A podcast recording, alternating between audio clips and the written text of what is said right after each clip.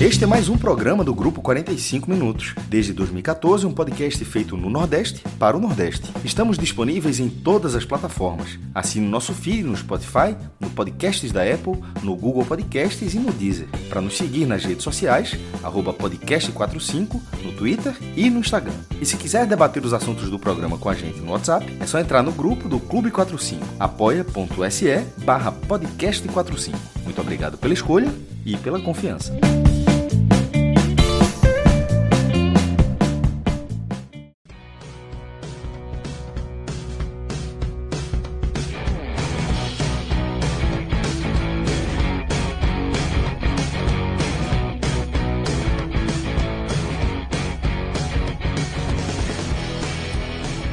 Dia para quem? Não é mesmo? Olha, Brasil confirmou que é filho da França no futebol feminino, perdeu para a seleção das Blues e se complicou na Copa do Mundo edição 2023. A gente vai falar sobre esse jogo que, como vocês podem ver, me deixou muito, muito, muito tensa. Já estou sem voz mas estou em muito boa companhia, porque, como vocês podem ver também, estou aqui com Carol Guerra, que é a nossa convidada, e Vitória Fialho, que deu a, a honra de aparecer mais uma vez falando de futebol feminino, né? O tema não é dos melhores, mas a companhia é boa. Lembrando também que a gente está com Alan, Alan Roberto, que está aqui nos trabalhos também na edição e coordenação. Então, acho que não vai. Nem, nem dá para ter água suja, né, gente? Já vamos direto aí nessa, nessa tristeza nessa embaladas pelo ódio, porque é isso que estamos sentindo nesses coraçõezinhos neste momento. Então, já quero dar as boas-vindas para minhas companheiras daqui de, de telecast e também é, pedir para você que está acompanhando a gente, seja na, no YouTube, seja na Twitch, seja depois, né, é, assistindo essa live ou então ouvindo no podcast, que você dê essa moral para a gente, dê esse like, se inscreva nos nossos canais ative o sininho, tudo isso, porque eu tô, tô com muita raiva, gente. Tô com muita raiva. Enfim, Carol, suas impressões desse, desse jogo do Brasil de hoje. E começando pelo primeiro tempo que o, o Brasil abdicou de, de jogar, né? Porque, como a gente estava falando antes dessa, dessa live começar, antes, no, nos bastidores, a gente já falava durante a semana, já tinha cantado a pedra, todo mundo falava o que se esperava da França. E mesmo assim, parece que ou o Brasil não ouviu ou quis fazer do jeito dele assim mesmo, né? Oi, minha gente, só dia, porque de bom não teve nada até agora, né? É, ainda estou aqui meio, meio me tremendo aqui de raiva é, dessa derrota. Mas é isso, assim. Brasil praticamente não entrou em campo, né? Eu, agora eu faço, eu vou direto ao ponto, porque a gente não tem nem como ficar fazendo muito, muito rodeio diante do sentimento de agora. Mas é isso, a gente não viu um Brasil assim, se, tendo uma presença em campo né, no primeiro tempo. Foi um jogo que teve muito, foram muitos erros absurdos, assim, erros de passe, é, que davam a bola assim, entregue para a França. A gente já tinha cantado a bola de que a França ia vir, óbvio, com muito mais pressão para cima delas, o que foi assim interessante de ver é, como a França se projetou diante dessa pressão, né? Porque a França precisava de fato ganhar esse jogo né, para ter um, um para enfim conseguir se classificar, estar tá melhor que a gente. E a gente que vinha com um, em tese menos é, carga emocional do que a França, não a gente não participou bem do jogo, a gente não criou chances, é, assim não, não teve um, um, leque de chances criadas, né, porque eu acho que a gente teve um jogo muito travado é, em termos menos menos profissionais menos técnicos aqui, a gente parecia que estava num grande paredão do Big Brother, misturado com um paredão do video show que você vai errando passe e o paredão vai subindo e vai afunilando, até que vai ter uma hora que você não consegue respirar. Então eu acho que foi, foi muito isso, assim, a gente não conseguiu respirar no primeiro tempo, com é, atuações ruins individuais, um coletivo que não conseguiu encontrar é, uma harmonia né? Em certo momento, as meninas estavam reclamando entre si porque não conseguiam é, abrir um caminho né, para elas. Então a gente vai discutir muito isso. É, mas é isso, assim, as primeiras impressões são essas. Não foi uma atuação boa do Brasil, não. Só para dar aquela contextualizada, né, e falar para você que está acompanhando a gente aqui ao vivo, claramente a gente já estava pronto para fazer essa live no meio do jogo, né? Quando estava empatado, né? França e Brasil ainda no 1 a 1 mas infelizmente a gente não conseguiu marcar aquele escanteio. A principal jogadora deles na bola aérea, e aí esse resultado não se manteve, que teria sido excelente para a gente, né? Mas é, a gente falava muito, né? Como a, a Carol pontuou, que a França vinha, primeiro, muito mordida, porque precisava pontuar diante do Brasil, e também porque ela vinha é, muito embalada, eu acho, na perspectiva de conseguir manter esse tabu contra o Brasil, que realmente se manteve, né? A gente é filho da França na, na, na Copa do Mundo Feminina, sobretudo, e não consegue quebrar esse tabu. Agora, é, uma coisa que eu percebi muito é que o Brasil parecia entrar respeitando demais a França muito encolhido e sem conseguir impor um estilo de jogo que, com, que fosse condizente com a partida. Porque a França estava muito dominante, estava conseguindo trocar passe com muita facilidade, estava ganhando todas as bolas, ganhando todas as segundas bolas. Isso quando o Brasil não dava os passes de presente, que aconteceu muito no primeiro tempo.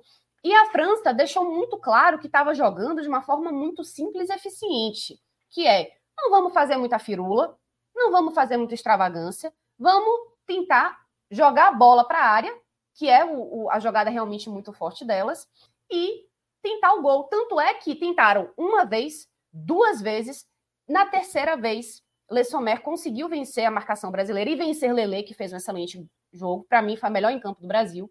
E conseguiu marcar depois de três vezes essa mesma jogadinha. Então, mostra que o Brasil estava realmente muito abaixo, né, em, em termos de pensamento e em termos de leitura de jogo, né, Vitória? Isso, Ju e Carol, todo mundo que está ouvindo a gente. É, pois é, acho que é aquele resultado que já é ruim por si só, né, complica a vida do Brasil, mas pela forma que ele se desenhou, deixa uma angústia assim ainda maior, pensando no, nos próximos jogos mesmo, porque assim a gente ainda vai é, falar direitinho sobre isso, mas é, era um resultado, apesar de jogo difícil, naturalmente era o jogo mais difícil do grupo, mas pela forma que aconteceu e, e como ele coloca o Brasil agora, né, nessa, é, nessa configuração mesmo de grupo, já projetando ali uma, uma provável classificação, eu acho que ele dói um pouco mais. Né? O, o gol da virada, o, o segundo gol da França, no caso, é, foi falado durante toda a semana, acho que ainda mais a gente, a gente pensou nesse lance, porque a própria Renata ela era dúvida, né, até certo momento da semana. Então a gente falava, ah, um, ser melhor, né? Se ela não estiver em campo. Aquela jogada ali, aquela famosa jogada. Até ontem, né? Até ontem ela ainda era Exatamente. Dúvida, até o último Exatamente, momento, até porque ela, ela conseguiu se recuperar da lesão da panturrilha, mas ainda não se sabia se ela estava 100% bem para jogar os 90 minutos. E ela surpreendeu porque ela jogou muito bem, fazendo gol, inclusive, em os 90 minutos. Ou seja, é, ponto aí para o departamento francês é, é, o departamento médico francês que conseguiu recuperar uma jogadora importantíssima para eles, em termos é, táticos, físicos e mentais também, né?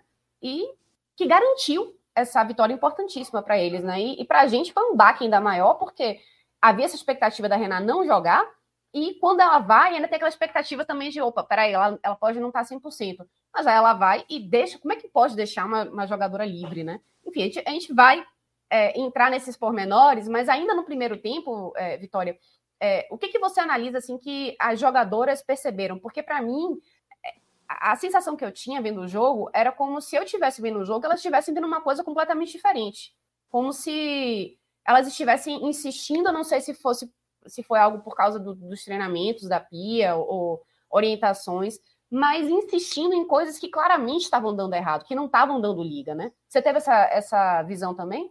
Também, assim, eu acho que talvez é, o gol ter saído ali relativamente cedo, né? Enfim, entre os 15, 20 minutos nesse, nesse intervalo. É, mas um Brasil que, que foi colocado, além de muito nervoso, ele foi colocado à prova de algumas formas, assim. Sai atrás do placar, né? As meninas muito nervosas.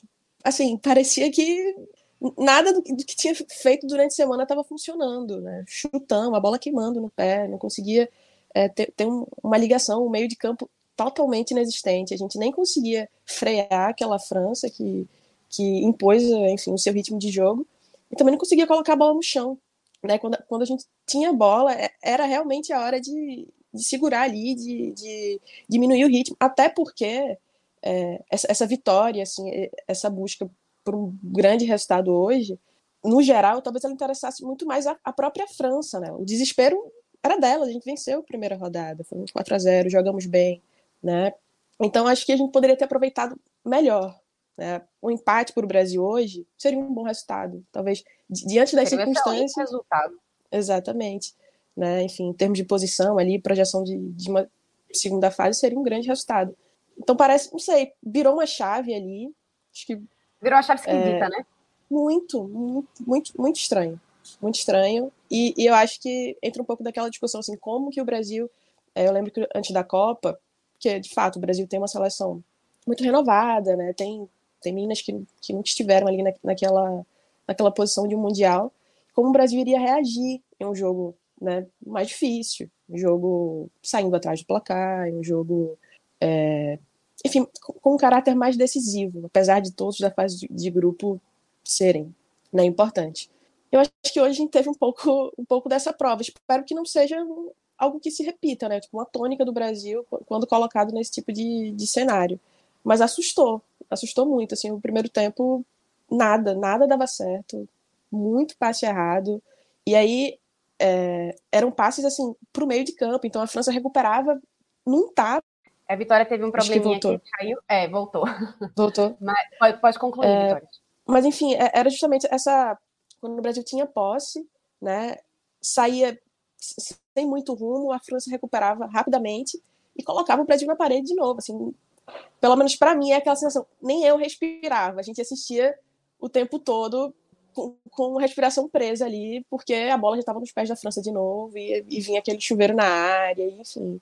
Foi, foi complicado. Foi uma chave esquisita que virou hoje que eu espero que realmente não, não seja uma tônica. Até porque, assim, o próximo jogo ele vai ter um caráter decisivo, né? Pelo que aconteceu agora, então a gente espera que as meninas para classificar, inclusive. Não é, nem, não é, nem, dizer assim, ah, para a gente ficar melhor, para dar uma moral. Não, é para classificar. Então, o, o, o aperreio foi grande aqui.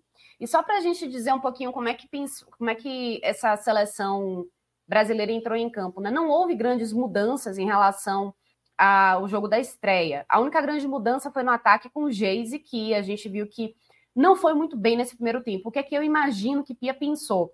que Geise é uma jogadora muito habilidosa e que ela consegue dar umas arrancadas interessantes para jogar em velocidade, ganhar num drible e numa jogada individual. Eu acho que foi esse o pensamento que colocou a, a Geise fazendo dupla de ataque com a Debinha. Isso não funcionou muito bem porque, primeiro, a bola não chegava muito nela e quando chegava, é, com, com esse caráter de muito nervosismo, muita afobação, a bola não parava no pé das jogadoras brasileiras. Eram, elas estavam muito afobadas, na minha visão, pelo menos, né? É, com muita pressão, é como se a pressão de pontuar, a pressão de vencer o jogo, que era da França, estivesse toda do lado do Brasil. Foi algo esquisito mesmo, né? Como a gente falou. Mas a questão para mim é que a, a tônica desse primeiro tempo foi muito complicada da gente assimilar, porque o Brasil jogou coletivamente muito mal. O entrosamento foi muito ruim. Então, dito isso, me preocupou quando chegou o segundo tempo e a gente viu que o Brasil voltou igual, sem mudanças. Carol, a gente viu que o, o, o jogo, o gol do empate saiu antes das mudanças. Mas, de qualquer forma, é, dava para ter mexido um pouquinho antes, né? Porque o, o negócio não estava não tava muito bom. O Brasil não. Ok, que no finalzinho do, do primeiro tempo conseguiu dar um pouquinho mais de testa. Mas ainda assim, não chegou a dizer assim, pô, agora tá bem, agora estamos bem, né? É, a única bola que o Brasil realmente teve no primeiro tempo foi aquela de Adriana, né? Que tá aí na, na, na foto, para você que está acompanhando a gente no YouTube, a Adriana a camisa 11 brasileira, que no primeiro tempo teve a chance de empatar, a bola sobrou para ela, ela estava com o gol aberto, escancarado, mandou muito para cima, mas ainda assim foi muito pouco para dizer que o Brasil estava realmente dando testa para voltar com a mesma formação. Então, é, Carol, me diga aí, o que, que você achou desse primeiro tempo do, do Brasil, é, perdão, esse segundo tempo do Brasil, até o gol do empate, né? Mas é, com essas mudanças que poderiam ter acontecido antes. É isso, né? Você bem falou. É, a gente já era para o Brasil ter entrado no segundo tempo já com as alterações feitas. Ok, que foi o gol da gente de empate, foi feito com dois jogadores que já estavam no primeiro tempo. Mas isso não era para ter se estendido até depois do segundo tempo, ou é, mas já no meio do pro fim do segundo tempo, ter tido as três alterações, né? Com entrada de Marta, Mônica, etc. É, só para ir Pia acordar de que realmente o time inteiro precisava ter uma mudança é, geral. Então, isso, isso prejudicou muito o Brasil, porque quando o time realmente foi refeito em campo, já era tarde, já faltava pouquíssimo tempo para o Brasil é, conseguir recuperar o placar, com a pressão muito mais, mais forte, né, as jogadoras, né? É, a bola que a Antônia, ou que a, é, que a Adriana perdeu no primeiro tempo, gente, não se perde uma bola dessa em Copa do Mundo e em um jogo pressionadíssimo como foi esse, certo? Então isso não é bola de se perder. E se acontece isso da gente colocar uma bola dessa para fora, é hora de ó, acordar e, gente, vamos recuperar e vamos para cima. E não foi o que aconteceu, por exemplo, com a Adriana. A Adriana apagou ainda mais. Né? A gente teve, como você bem falou, bolas que não estavam chegando muito bem lá na, na, na, no ataque do Brasil, na questão ofensiva. As mudanças também que vieram depois não foram mudanças que eu, que eu particularmente gostei, né? Então, assim, é, eu acho que a gente poderia ter feito. A Pia demorou muito, foi muito cabeça dura nesse sentido de ter já colocado um time renovado em campo para dar um outro ânimo, com jogadores renovados, com jogadores que já não estavam tão abalados é, quanto as que já estavam em campo. Né? Foi um, um jogo extremamente difícil. Depois, o Brasil, claro, no segundo tempo veio, deu uma, uma esquentada muito melhor do que foi no primeiro, o que não quis dizer que foi bom, né? Porque o segundo tempo também não foi bom do Brasil, né? Então, assim, foi um segundo tempo que teve sim um, uma. Teve oscilações, uma né? Exato, teve uma dinâmica maior, mas não quis dizer que foi um, um bom segundo tempo, né? Inclusive, gente, é aquela o, o último lance em que de escanteio, porque a Carolyn cabeceou quando deu houve o rebote do escanteio do último do último lance do jogo. Aquela bola não era uma bola para ser cabeceada, aquela bola a Carolyn estava só.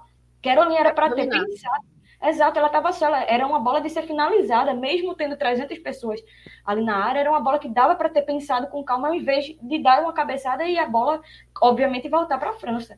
Então foi muito isso. Não teve um, um, psicológico, o Brasil não teve um psicológico bom para o segundo tempo. Foram alterações que demoraram a ser feitas e isso comprometeu muito, muito o jogo, porque foi um jogo, um segundo tempo que teve, continuou com bolas é, o tempo todo sendo lançadas para cima, sem muito sem, sem muito contexto. Foram bolas que não, não foram passes que a gente viu uma construção de jogada. Não teve construção de jogada, teve vou me livrar da bola, teve vou tentar de todo, a todo custo fazer qualquer coisa, com tanto que a França não chegue. Mas não adiantou, porque a França chegou e a França fez. Na, na oportunidade que teve, a França fez. É isso que a gente também estava é, percebendo. Não foi o, o, melhor jogo da França também, não. Mas a, a França se sentiu confortável dentro de campo para fazer o que precisava ser feito. Né? Então, eu acho que, que essa é uma, uma questão que a Pia vai ter que rever muito é, durante esse, esse processo, antes da próxima partida, e compreender como é que um time não teve um entrosamento tão bom. Porque o time não teve um entrosamento bom e não teve partidas boas individualmente, a não ser a Lele. Fora isso, para mim, eu, todos os outros jogadores não tiveram partidas boas individualmente nem coletivamente. Ou então tiveram oscilações, né, Carol? Porque eu, eu acho até que o Brasil conseguiu pegar esses primeiros 15, 20 minutos do primeiro tempo, do segundo tempo, perdão, e dar um, um, um, chacoalhão na França. Eu acho que a gente conseguiu mudar um pouco a tônica do jogo, né? Se nos primeiros 20 minutos do primeiro tempo elas conseguiram imprimir um, um domínio completo, tanto que a Lessomé marcou aos 17 do primeiro tempo, depois de três vezes ensaiando a mesma jogada, no segundo tempo, a gente conseguiu dar uma, é, é, uma mudança de tônica. Acho que o Brasil voltou mais ligado e tentando imprimir mais intensidade. É, de uma forma um pouco descoordenada, talvez, sim, mas eu acho que é, o entrar mais ligado e dizer assim, bora, bora, bora que dá, nesse momento acabou dando certo. Eu acho que a, a, a Geise, que eu critiquei bastante no primeiro tempo, e acho que foi correta até a substituição dela. Para mim, eu nem entraria com ela de novo no segundo tempo. Ela conseguiu dar essa profundidade para que Debinha conseguisse receber a bola, ter um domínio espetacular e conseguir fazer o gol de empate. Ali eu acho que o jogo virou totalmente a favor do Brasil. Por quê? Porque ali a França estava completamente incomodada em duas, em duas situações. A primeira, que o Brasil estava fazendo uma imposição, o Brasil estava conseguindo imprimir um tipo de jogo diferente que não conseguiu no primeiro tempo, que era um jogo mais verticalizado e mais na velocidade, que era o que deveria estar fazendo desde o primeiro tempo, e também porque no empate isso não interessava a França, em absoluto, porque isso colocava uma pressão muito grande para o jogo do, do terceiro jogo da fase de grupos. E isso também colocava em risco a classificação em primeiro lugar, que era justamente o que a França queria garantir jogando contra o Brasil. Então, nesse momento, foi o momento que eu vi que, pô, o Brasil agora tá bem. Tanto que teve chance de ampliar o placar. Teve chance porque começou a circular melhor a bola, começou a, a forçar o erro da, da França. Aí elas começaram a, errar um pouco mais de passe também. O momento psicológico para mim dessa partida mudou depois do gol de Debinha. E aí foi quando houve as primeiras mudanças, né? Quando saiu o Geise, por exemplo, e, e entrou a Bia Zanerato. Eu acho que foi até interessante que a Bia tivesse entrado, porque eu, eu acho que, embora não seja a minha jogadora de ataque preferida do Brasil, ela sem a bola faz um, um ela tem uma importância muito grande porque ela chama muito a marcação. Ela tem uma agilidade sem a bola dentro da área que confunde a marcação. E como a marcação da, da França é uma marcação um pouco mais pesada, mais lenta, isso, em tese, facilitaria um pouco a vida das jogadoras um pouco que flutuam mais, né?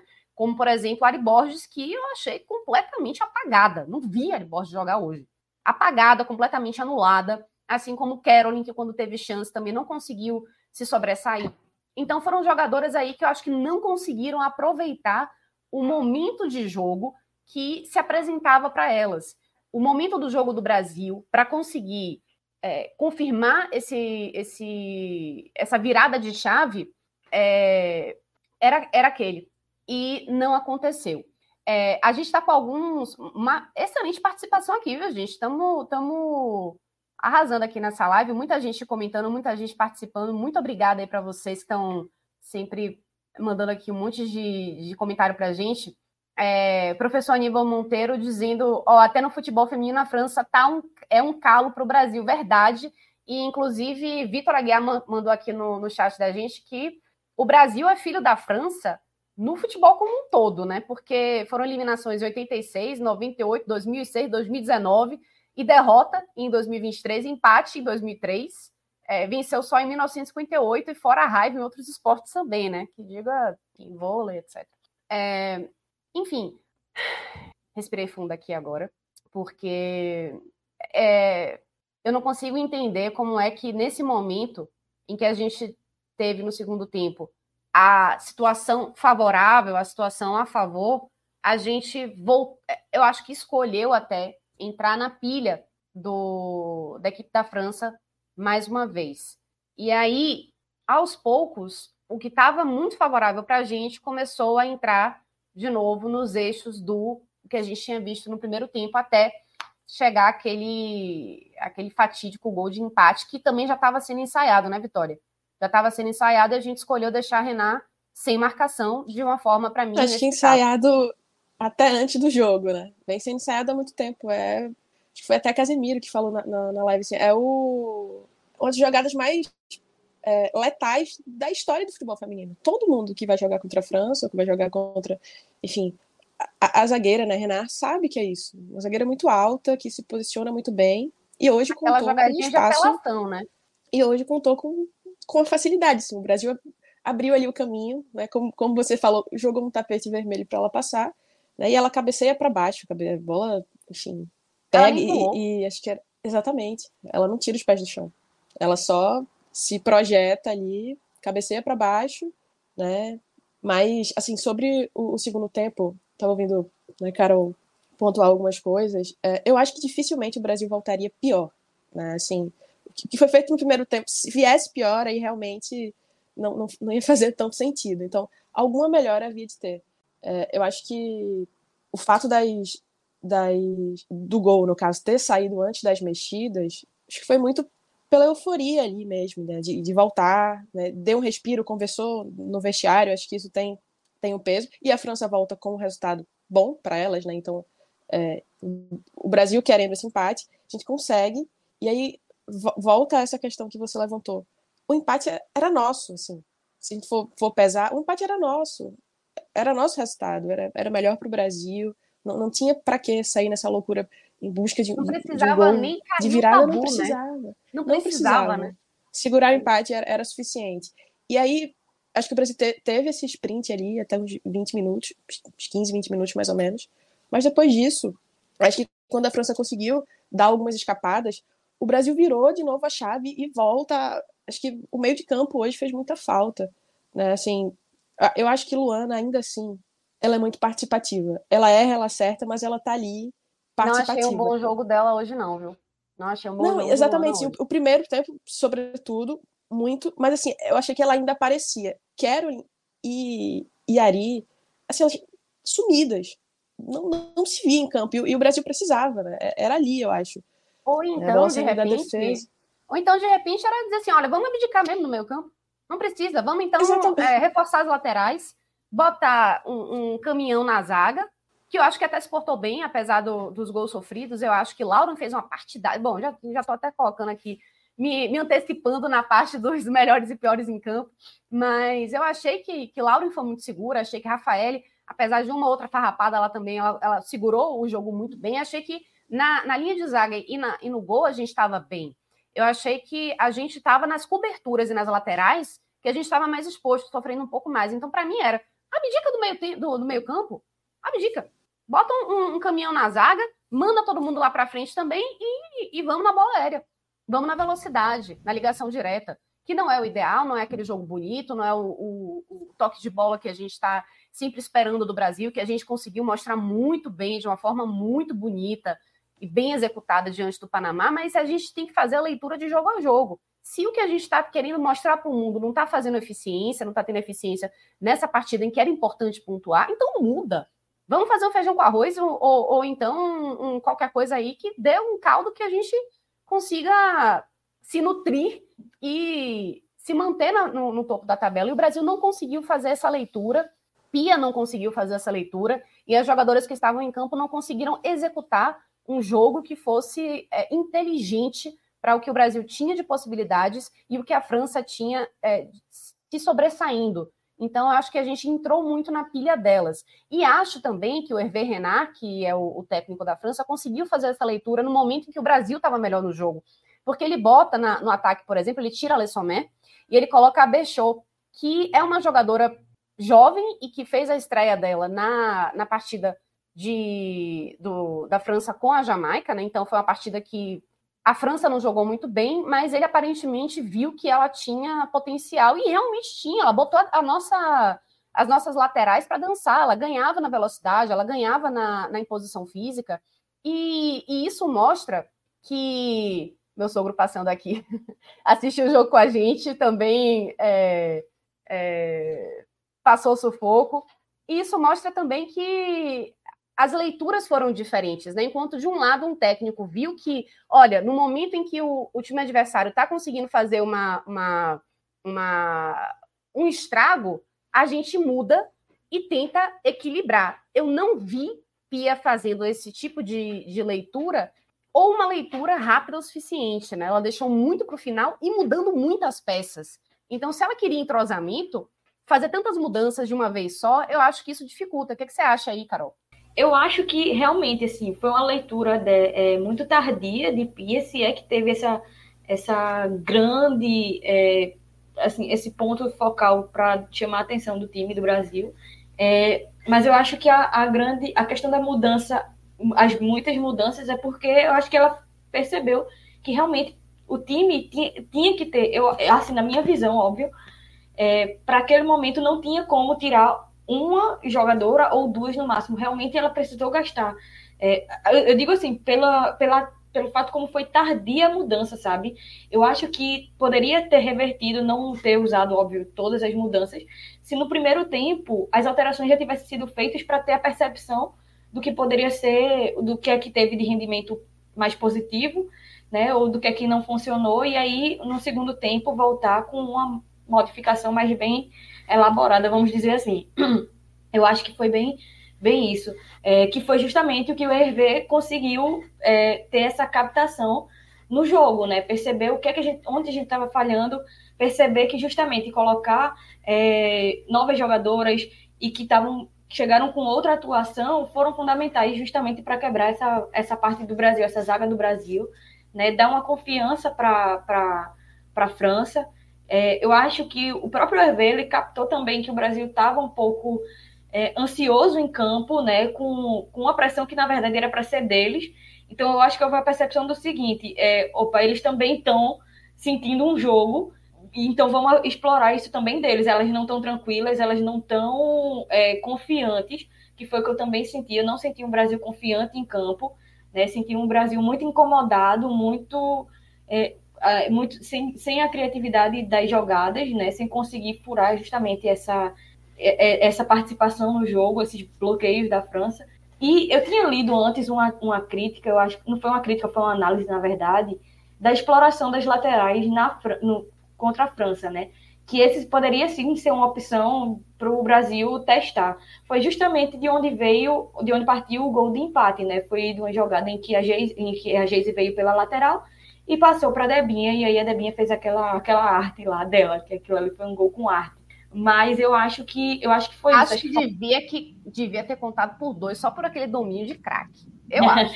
também. A arte vale por dois, eu acho também. Mas eu acho que é isso. Eu acho que a leitura de jogo foi muito, foi muito tardia.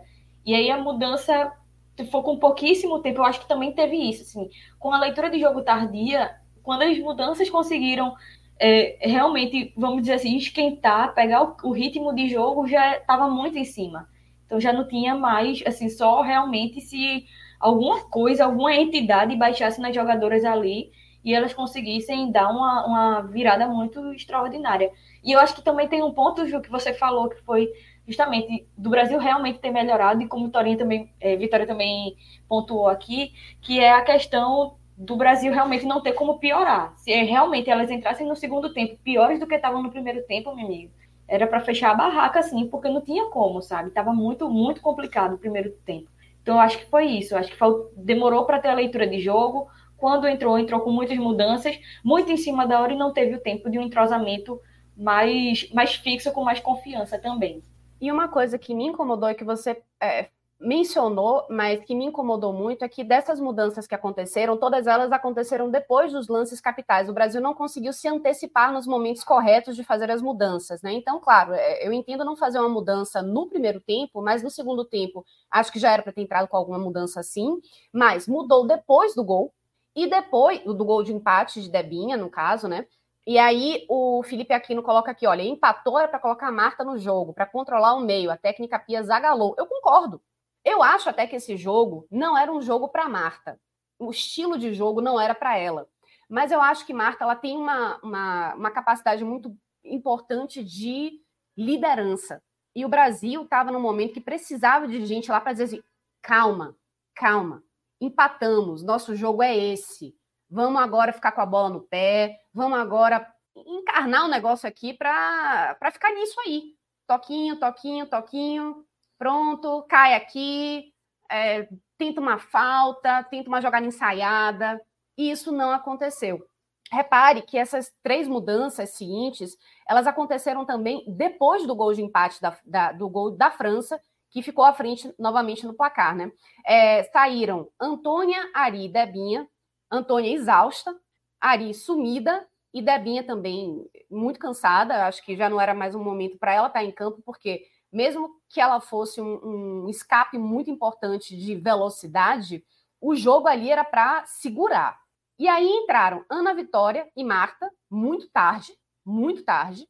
É, não, não entendi muito bem por que de Ana Vitória, não sei se, for, se seria a escolha assim mais, é, talvez Duda Sampaio, não sei, que tem uma, uma, um bom chute fora da área.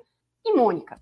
Aí que para mim tá, a, é, tá um grande problema, porque essa é a Adriana também, o Tarcísio está aqui colocando, né? Talvez sobre as mudanças faltou tirar a Adriana primeiro que Geise.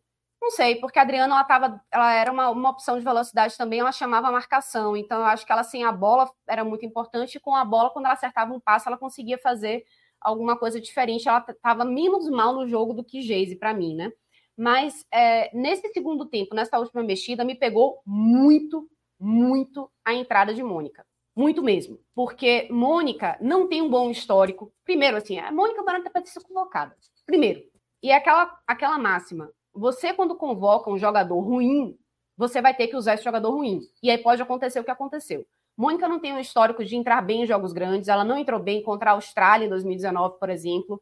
Ela é, ela não tem um histórico muito bom, assim, eu não, eu não tenho muito como defender a convocação e nem a escolha tática de colocar a Mônica, porque ela errou passes simples na quando o Brasil estava saindo com a bola, ela estava numa função que não é a função dela, ela entrou meio que cobrindo uma lateral direita ou, ou fazendo a, a, a, lateral direita, ainda que ela tenha uma, um entrosamento bom com o Lauren, elas jogam juntas, jogavam né, juntas no CFF Madrid, porque a Lauren agora está indo para o, o Kansas.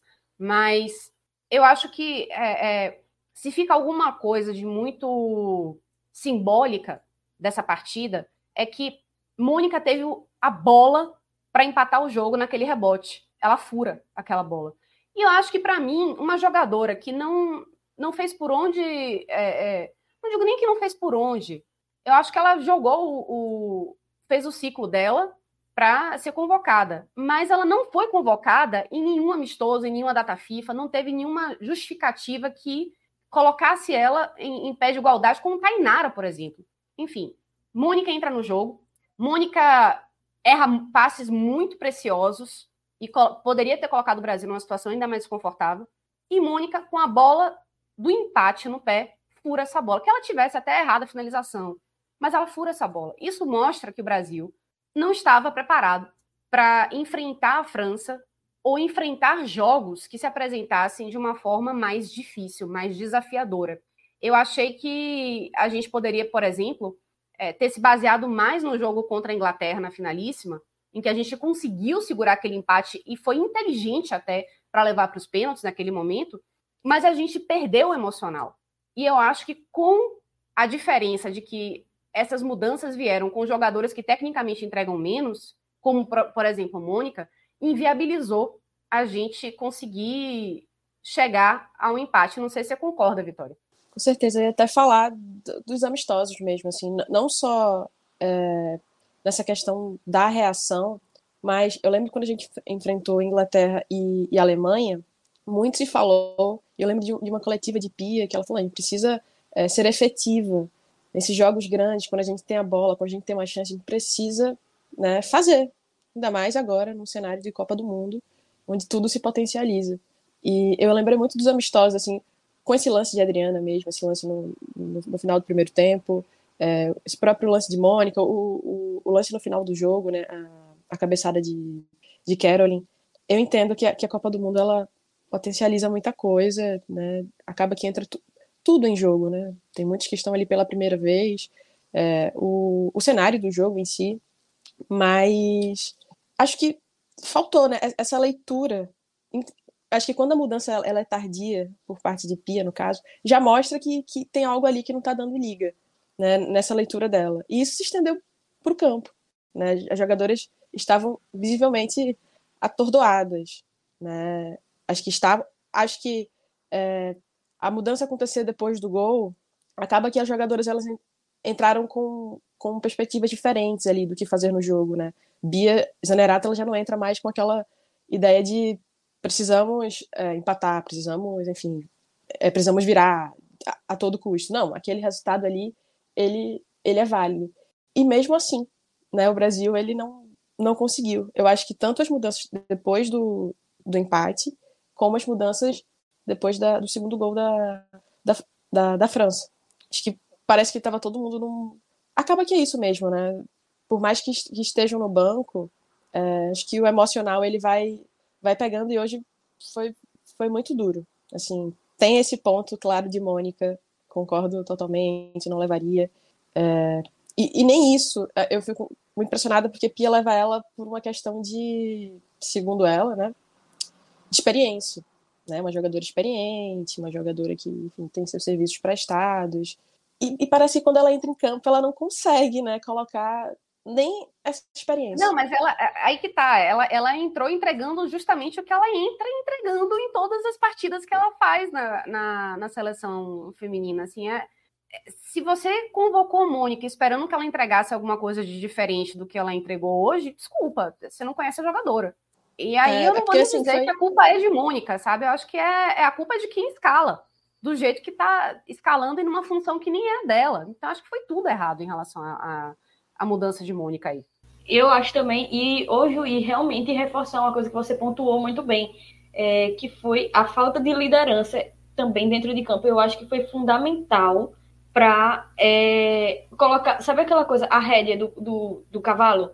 Para focar em jogo, focar, ter um foco. Gente, é assim, a gente vai fazer isso, a gente vai fazer isso. Faltou essa liderança, que eu acho que de fato, para esse jogo, só, ter, só quem conseguiria, eu acho, acalmar o ânimo delas e, e, fazer isso, acho que só teria sido a Marta mesmo. E eu acho que realmente não era, como você bem pontuou, eu acho que não era o jogo é, para ser colocado a Marta, enfim, como prioridade para a entrada. Mas eu acho que a partir do momento que, que a gente viu que a gente perdeu a liderança, não estava todo mundo, como Vitória também pontuou, de cada uma estar tá com uma perspectiva de jogo, ponto, assim, tendo uma visão diferente de jogo, eu acho que Marta realmente foi fundamental. Se tivesse também sido entrado antes, com um pouco mais de antecedência, para dar esse direcionamento em campo. Entrou tarde, Pia botou Marta tarde. Então, quando Marta chegou, já não tinha mais o que ser feito. Marta podia sentar no chão ali e dizer, gente, pelo amor de Deus, vamos ter a calma e vamos ter um foco. Mas já ia ser tarde demais, não tinha o que se controlar, até porque eu acho que a, é, a própria Marta já estava um pouco é, angustiada. Quando ela mesma estava tensa, né?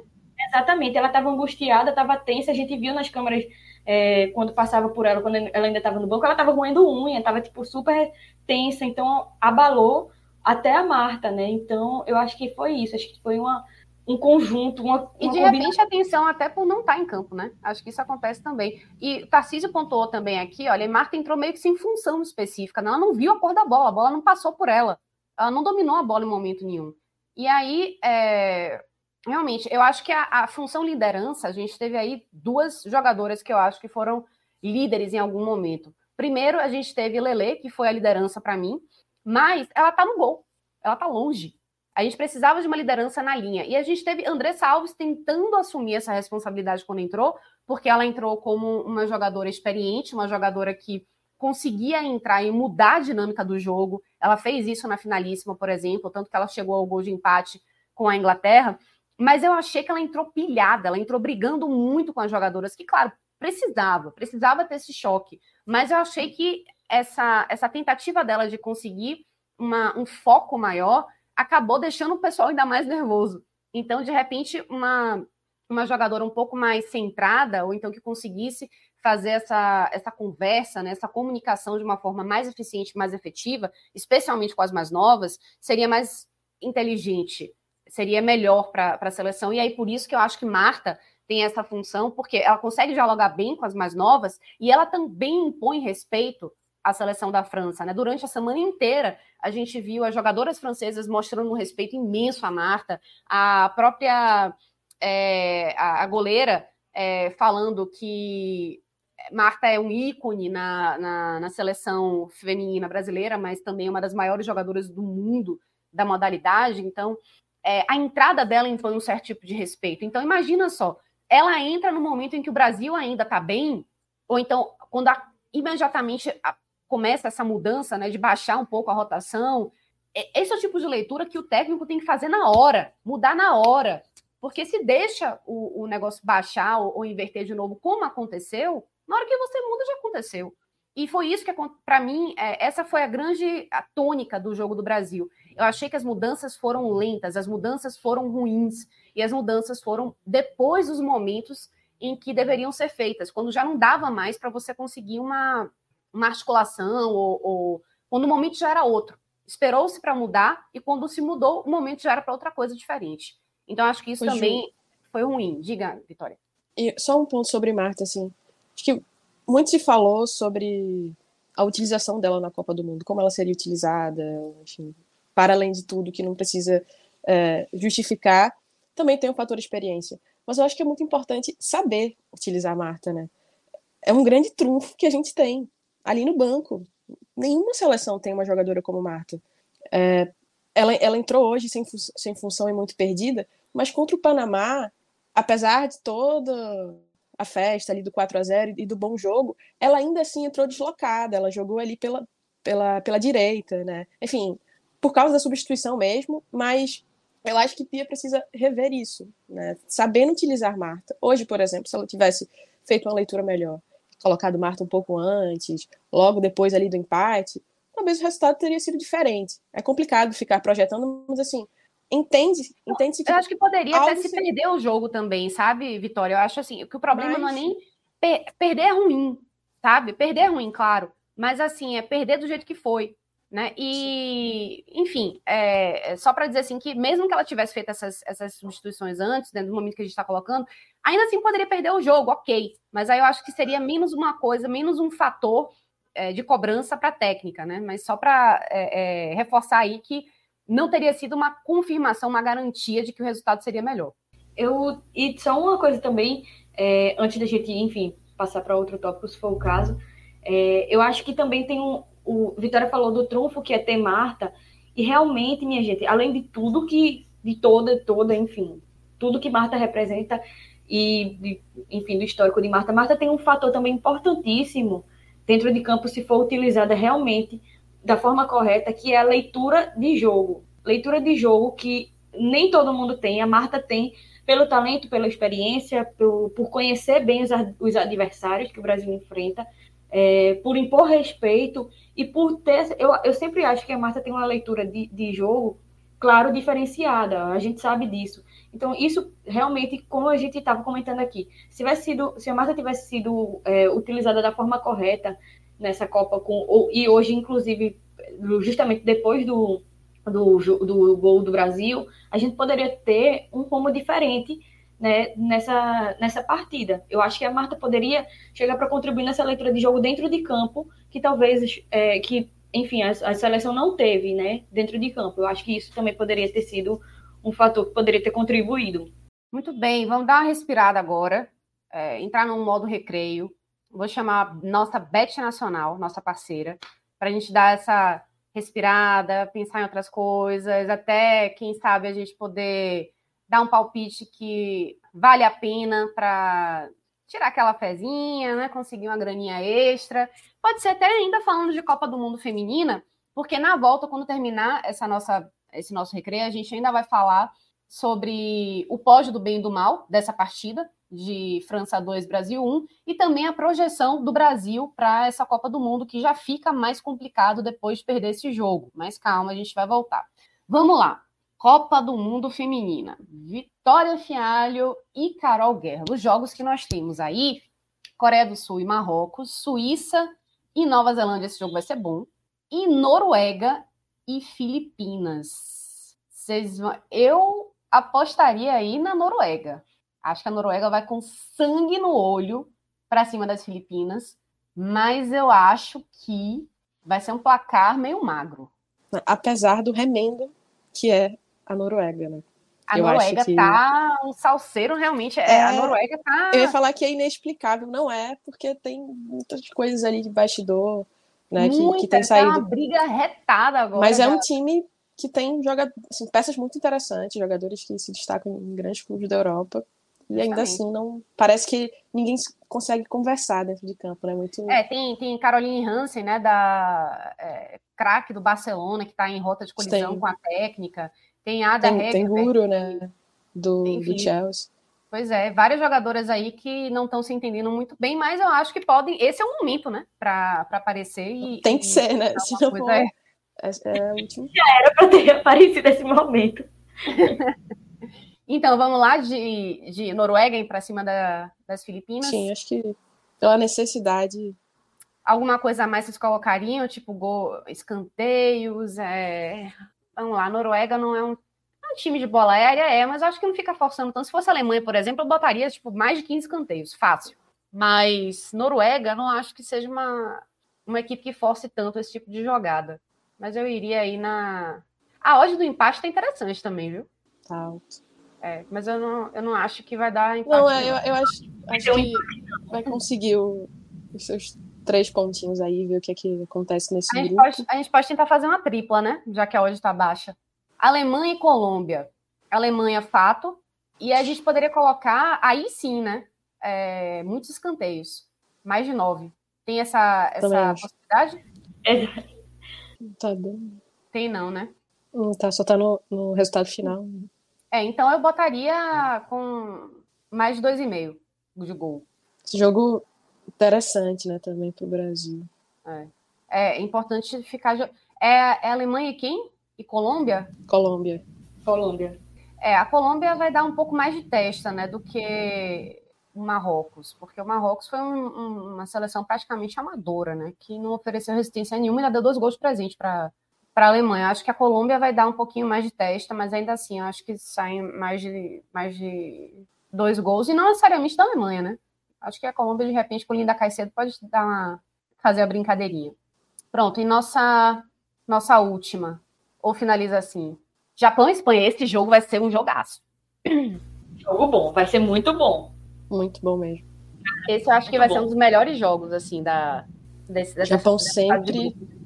Japão surpreende times, demais. Sempre com times muito organizados. E aqui. Jogadores e aqui, pontuais importantes. Exatamente. Eu, dizer, eu, não sei, eu não sei dizer quem ganha, não. Não sei dizer quem ganha, não. Vai ser um jogo muito disputado. Vai sim.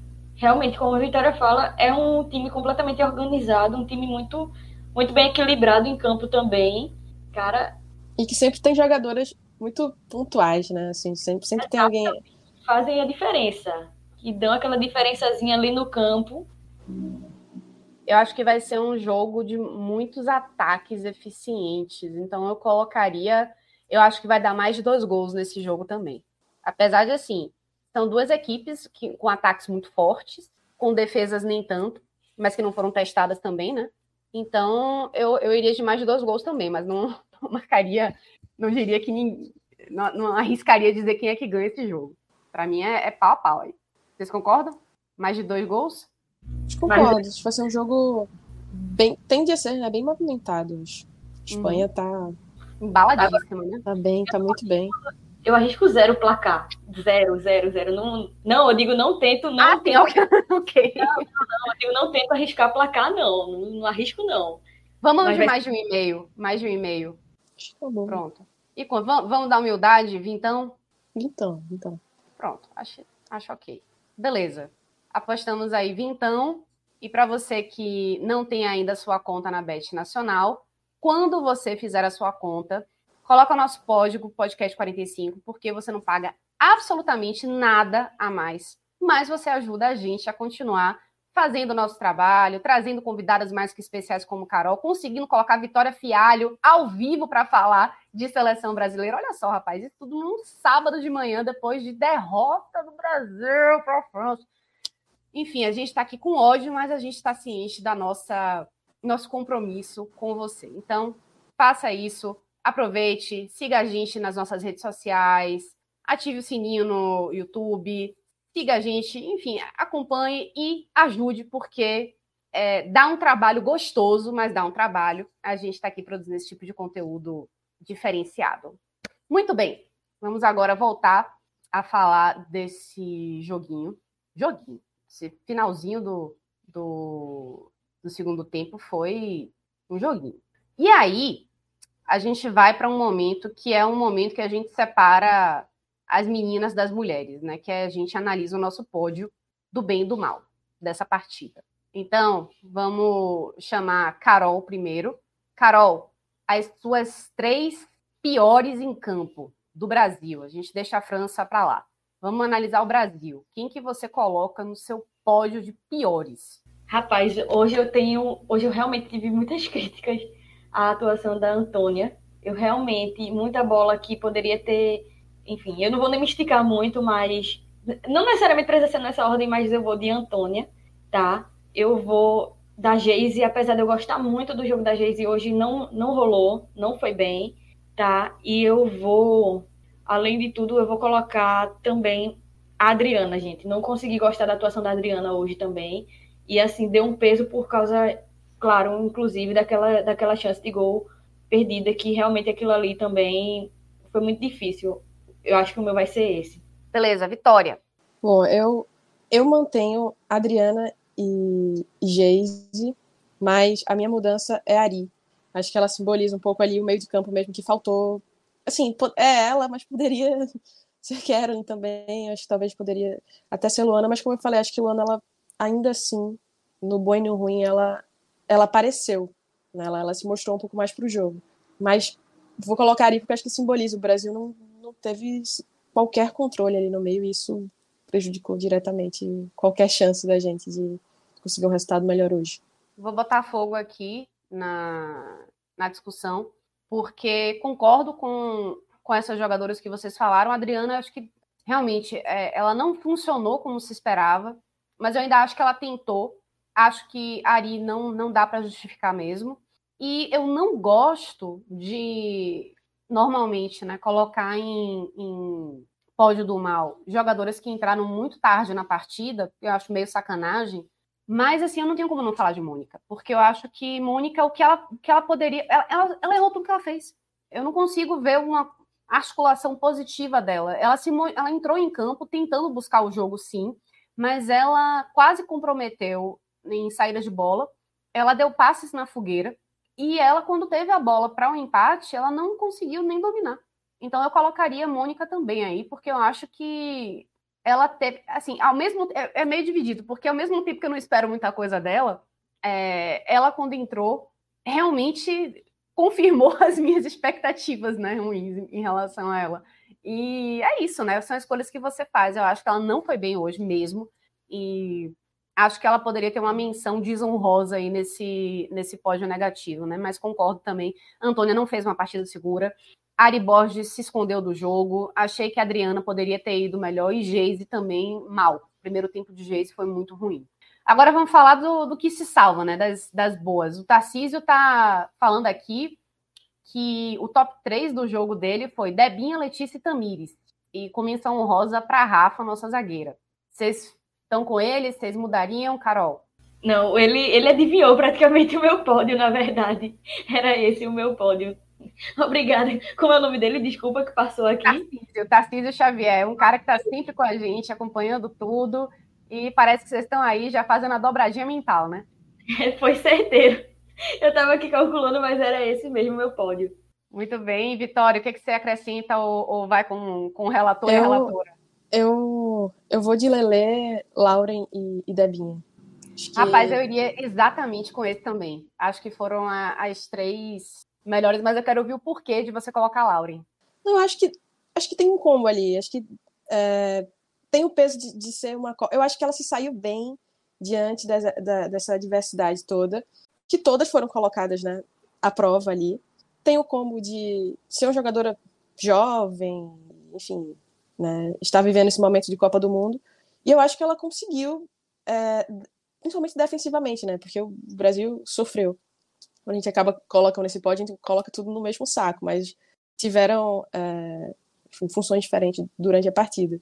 Mas, enfim, eu acho que ela conseguiu, os momentos que o Brasil é, conseguiu estancar um pouco aquela, aquela sangria ali, foi com ela, e eu acho que ela tem uma calma muito característica. Assim, quando a bola para no pé dela, ela levanta a cabeça e, e consegue é, buscar uma, uma, melhor opção, sabe? Eu, eu, é uma jogadora que eu, que eu confio, Sim. Quando a bola para ali, eu, eu, eu, eu, vejo que ela, que ela tem esse cuidado, ela tem essa, essa preocupação, ainda que em meio a um jogo como foi o de hoje, corrido, e, e enfim, nos momentos que o Brasil estava atrás do placar.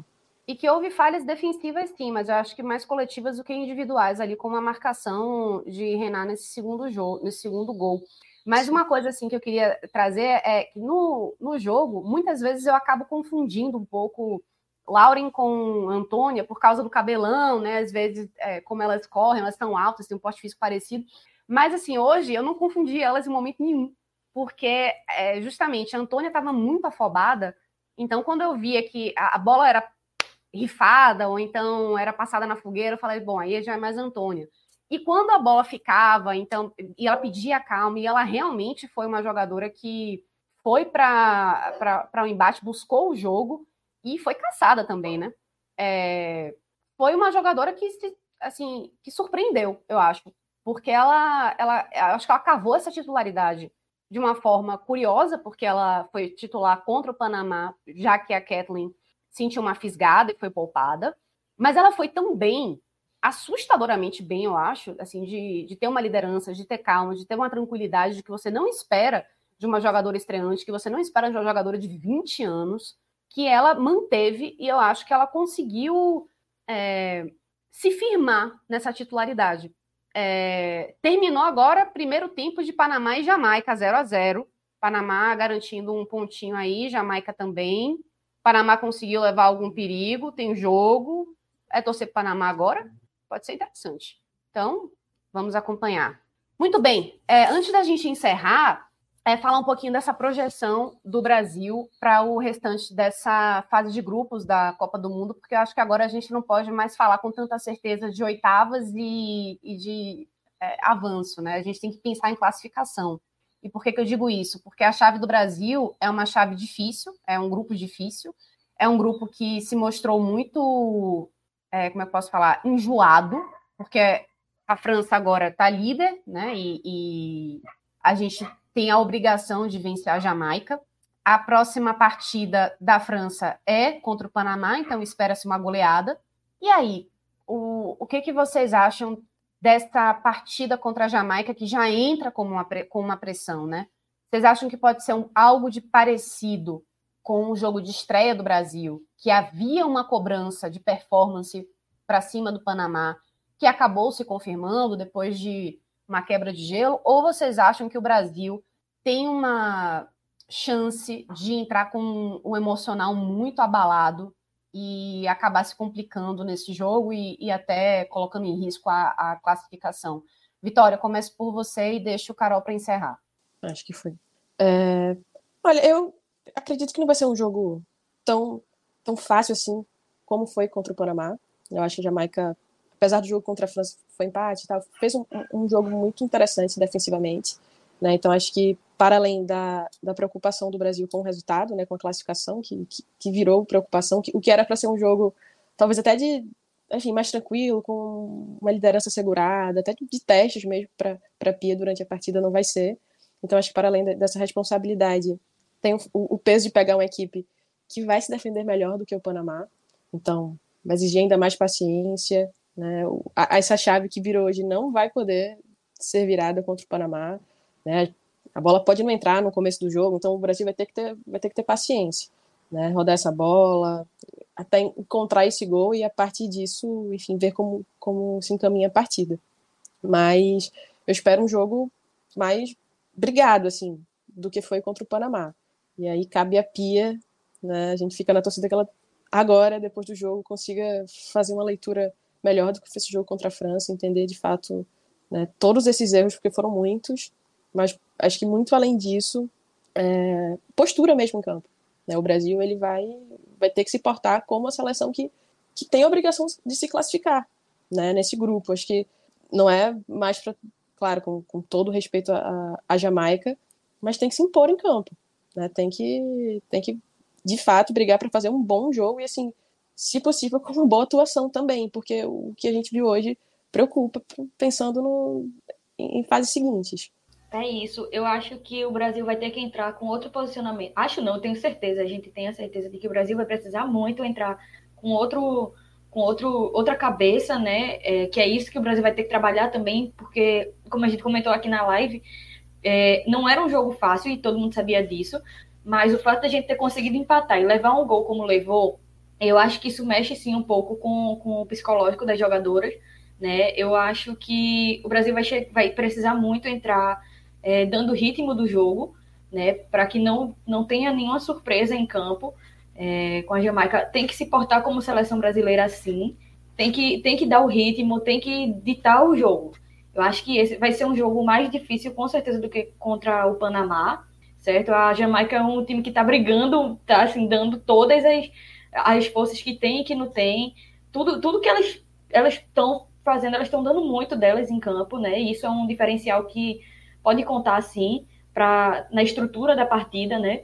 Eu acho que Pierre sentar agora, dar uma olhada em tudo que, que deu errado nesse, nesse jogo contra a França, ajustar todos esses erros, é, treinar essa mescla de elenco que não funcionou e pensar em, uma outra, em uma outra funcionalidade para cada jogador aí dentro do que, do que é proposto, claro, né, pelo jogo delas.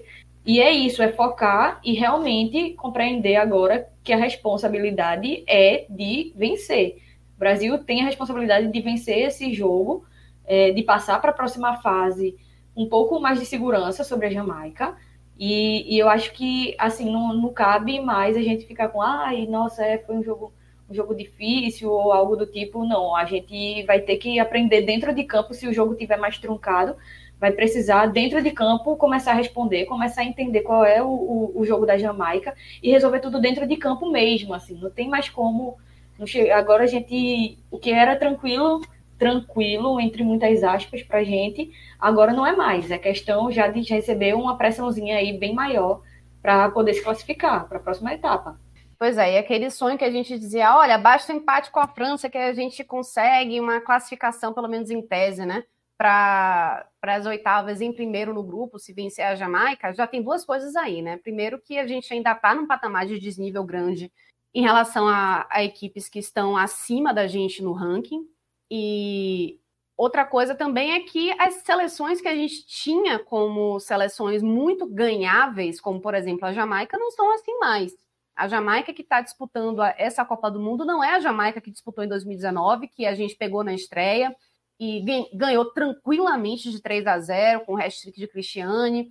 E o pênalti que André Salves perdeu naquela oportunidade acabou não fazendo falta. Não é essa mesma Jamaica. Essa Jamaica do técnico Warren Donaldson é, é uma Jamaica jovem e é uma Jamaica internacional. São jogadoras que foram trazidas dos Estados Unidos, da Inglaterra, sobretudo, jogadoras que têm dupla nacionalidade, que não foram jogar nas suas outras nações, que têm o, o futebol feminino já bastante desenvolvido. Então, são jogadoras importantes, são jogadoras que sabem jogar futebol, sabem jogar futebol feminino. Então, vão crescer para cima do Brasil, até porque tem a, a, a possibilidade de se classificar também. Então, é, o Atos falou aqui, esse empate Panamá e, e Jamaica já está bom para a gente. Eu acho que ele não se mantém. Eu acho que a grande, a grande possibilidade aí nesse segundo tempo é do, do Panamá cansar mesmo e da Jamaica conseguir seus primeiros três pontos. E isso para a gente é um problema, porque aí tudo vai se definir realmente na última rodada. É, João Andrade aqui mandando um beijão para ele. Grilo, um beijo, meu querido. Saudade de você. E ele perguntando aqui se a gente quer palpites. Meu Deus do céu, João. Não, não. Olha a zica. E só falando só uma coisa. A nossa possibilidade agora de classificação é de se classificar no segundo lugar do grupo. Né? Se classificar. A gente classifica em segundo lugar do grupo. A Alemanha, que é a provável primeira colocada do grupo H, é uma equipe que, assim como a França, tem uma imposição física muito alta, muito forte, né? É uma equipe de estatura muito alta e que também força muito bolas aéreas. É, já prevendo esse, esse confronto possível, claro, porque a gente ainda precisa confirmar isso jogando com a Jamaica, eu perguntaria, será que dá para gente, isso para encerrar a live, porque acho que está todo mundo meio, meio dodói da cabeça com esse jogo, sem dormir direito, mas enfim, dá para a gente projetar no seguinte, aprendendo as lições de hoje, do que não funcionou, dá para a gente fazer diferente contra a Alemanha, numa possível partida de oitavas de final? Eu acho que sim. Eu acho que a Alemanha força muito o erro das, adversárias, como a França fez hoje conseguiu. E acho que há uma grande exploração aí de bolas aéreas, forçando escanteios, forçando faltas, forçando bola parada. E, e, acho que o Brasil tem condições de fazer melhor do que fez hoje e não cair na pilha. Mas eu quero ouvir a opinião de vocês, começando por Carol. Eu, eu acho que assim, vai. Eu confesso que eu, eu preciso, eu quero muito ver o que é que vai mudar no, de postura do Brasil contra a Jamaica para compreender se realmente a gente vai, vai ter realmente uma mudança de, de postura, de jogo. Eu acho que você pontuou bem, elas forçam muito o erro. E eu acho que de agora em diante, o Brasil também vai ter que estar, tá, além de preparado tecnicamente psicologicamente, para compreender que quando elas forçarem esse erro, a gente vai ter que se reerguer em campo e, enfim, esfriar a cabeça. É, eu acho que a, a, a parte, entre muitas aspas, boa de ter um, uma, uma equipe como a França no grupo da gente, onde a gente disputou, é justamente poder ter essa oportunidade, oportunidade de consertar esses erros ainda enquanto pode, sabe? É, porque aí a gente passando de uma fase e se realmente for essa projeção que a gente compreende do Brasil é, disputar contra a Alemanha, dá para a gente fazer essas, essas consertadas, essas eventuais, é, esses pontuais erros da gente. Eu acho que a gente vai ter que ter, sim, muita atenção nas laterais, tá? Justamente pela forçada também do cabeceio, da bola aérea das alemães, dessa forçada de, de escanteio. Então é um ponto para a gente ficar muito atento, né? É, é, dar essa fortalecida nas laterais do Brasil eu confesso que eu não consigo, eu não consigo é, projetar vitórias ou derrotas ou empates ou placares. Eu não, eu não consigo. Eu acho que mas uma é... competitividade você acha que pode existir? Com certeza. Não, assim, vai ser. Eu acho que vai ser um jogo extremamente competitivo do começo ao fim, com, com velocidade, com intensidade. Eu acho que vai ser um jogo extremamente intenso, né, por parte das duas equipes. E, mas é isso, assim, eu acho que vai ser um jogo extremamente competitivo. Bom, eu não só acho que, que pode, como, como precisa. Que eu acho que a Alemanha é um time melhor que a França. Acho que a França ainda tem o fato também de, de alguns jogadores não terem viajado, né? Enfim, não, não terem sido convocadas, tinha algumas questões internas. Eu acho a Alemanha, assim, tem a Alemanha como uma das grandes favoritas mesmo para essa, Copa, essa Copa do Mundo. Acho um time organizado. E a gente vai ter, de novo, muito provavelmente, a dor de cabeça da bola aérea pop é um absurdo, né? A bola parece que gruda nela, tudo procura ela ali dentro da área. Então vai ser um jogo. É, eu acho que o jogo de hoje, e assim, para além da bola parada, né? Tem aquela, aquela busca mesmo por, por encontrar ela dentro da área e ela é, de fato resolve. Né? Então acho que foi como o Carol falou. O fato de ter uma França, infelizmente, aprender, tendemos a aprender com a derrota, né? Enfim, espero que Pia realmente. Acho que é, é aí que entra a leitura de jogo. Ela precisa rever bastante, muita coisa desse jogo, sobretudo do primeiro tempo, é, para pensar, e aí eu espero que a gente avance mesmo, consiga essa, essa vitória diante da Jamaica para, muito provavelmente, segundo lugar, né, enfrentar essa Alemanha, que para mim tende a ser um jogo mais difícil. Mas, pensando que o Brasil hoje não, não esteve nem próximo do que ele acredito que possa oferecer, né, então acho que sim, a gente pode competir com certeza. E ser mais efetivo. Eu acho que, que, que faz muita falta, assim.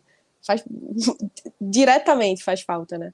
Se uma bola entra, como essa de Adriana, por exemplo, no primeiro tempo, no final do primeiro tempo, muda muito o jogo, a postura para um segundo tempo, talvez até a visão de Pia em relação às substituições, enfim, o, o ânimo mesmo das jogadoras, tudo, né? Tem que em Copa do Mundo as chances precisam ser aproveitadas e daqui para frente tudo se afunila. Não tem, não, não, tem jogo fácil, como, como você falou, o próprio jogo contra a Jamaica, além do, dos, dos contornos de, de obrigação mesmo de, de vencer, não, não tem uma seleção boba, né? Então, acho que o jogo, o provável jogo contra a Alemanha dá pra gente competir bem, mas acho que vamos precisar ainda mais de pia, precisar entender bem o que, é que aconteceu hoje para não repetir nada próximo disso, porque realmente não, não tem descanso. Se, se vacilar, acho que a Alemanha ela é ainda mais letal. E aí não é mais jogar com um gol de diferença, às vezes, né? Você no, no primeiro tempo tão desligado como o Brasil fez hoje, acho que contra a Alemanha a gente teria sofrido mais gols, por exemplo. Hoje, e só uma, é isso. Pode só falar. uma coisa que eu queria acrescentar também, que Vitória falou, é isso. É, a gente, obviamente, entra como as não favoritas nessa partida contra a Alemanha. É, precisa o time precisa reestruturar todo, mas é onde eu digo, se a Pia acerta numa estrutura em campo, se as, enfim, se as jogadoras entram com outro psicológico e a gente entra jogando como jogou na Inglaterra, a gente pode ter um, uma partida interessante. Eu realmente, a gente realmente tem que focar muito nessa questão de que nós não somos as favoritas nessa, nessa disputa, por isso, inclusive, que era tão importante para a gente se classificar como líder do grupo, justamente por causa desse embate, onde a gente saberia que a gente sabia que era ia ser muito difícil de se enfrentar, né? É, mas é isso, eu acho que essa questão da, da gente se reerguer, precisar muito de, de PIA, de prestar muita atenção nas jogadoras que a gente sabe que são letais, principalmente como Pop, que a gente sabe que Pop para perder um, uma bola é extremamente raro. Então, é isso, assim, é, é, não perder as chances que a gente perdeu, porque a gente pontuou, inclusive, na live, que a França hoje não jogou tudo também que, se, que sabe que a França joga. Então, nos vacilos que a gente deu hoje, se a gente der contra a Alemanha, É, agora eu faço, é vapo, acabou para o Brasil, é goleada. Então, a gente tem que estar tá muito ligado nisso. Mais um 7x1, gente. Oh, meu Deus do céu. Enfim, é possível. Agora, lembrando, claro, que a gente está projetando uma, uma projeção otimista. Nossa, essas oitavas de final com uma Alemanha, levando em consideração que a gente faça um bom jogo diante da Jamaica, se reestruture contra a Jamaica, porque não está garantida essa classificação, tá? A gente está sendo otimista aqui, colocando o Brasil para jogar as oitavas de final contra uma Alemanha. A gente venceu a Alemanha recentemente, mas foi um amistoso. Foi um amistoso. Elas, quando estão com o negócio valendo, é diferente. Tanto é que elas perderam para a Zâmbia também, jogando em casa. E quando começou a Copa, meu irmão, tá um negócio diferente. Então é sangue no olho para elas. É, quando o negócio está valendo, é que realmente começa a contar. Então, é, só para a gente se despedir, pelo menos trazendo uma outra parte boa, né, que o Tarcísio colocou aqui, né, dados sobre a audiência, né, da, dessa partida, que, enfim, não, não foi, não terminou positiva em saldo para a gente, mas, é, segundo o Gabriel Wacker, que é um grande repórter de, que cobre muito bem televisão, ele falou o seguinte: foram 20 pontos de média em São Paulo e 17 no Rio de Janeiro, e na Casé TV, que também passou esse jogo, mais de um milhão de aparelhos conectados. É, eu não sei como é que terminou essa, essa live, é, mas eu acho que chegou a bater o recorde. Isso tudo no, no horário mais chatinho, né? De forçar as pessoas a acordarem super cedo para assistir um jogo de Copa do Mundo Feminino, mas mostrando aí que enquanto tem gente achando que ninguém liga para futebol feminino, a gente segue batendo recordes, né? E reclamando também quando as coisas não acontecem. Não é só passar a mão na cabeça e dizer, ó, oh, a gente não conseguiu. Não, a gente jogou mal, mereceu perder sim. Vamos fazer melhor sim no próximo jogo, porque pode não classificar. Então a gente tem cobrança sim, mas a gente também mostra o que tem de bom quando tem algo de bom para ser mostrado. Então, eu quero agradecer mais uma vez a todo mundo que está aqui com a gente nessa live pós-jogo, que a gente ficou na força do ódio, mas ressaltando também o que, que precisa ser mudado. E agradecer demais as minhas colegas Carol, Vitória e todo mundo que está aqui participando da, do podcast 45 para trazer esse momento especial de Copa do Mundo Feminina analisando passo a passo, não só a seleção brasileira, mas também as outras seleções, para a gente, enfim, ver o que tem de positivo nesse momento tão transformador e, e interessante que vive o futebol feminino no Brasil e no mundo. Então, beijo para vocês, meninas. Muito obrigada pela participação. Para você que está com a gente até agora, muito obrigada mais uma vez e beijo de novo. Até a próxima. Tchau, tchau.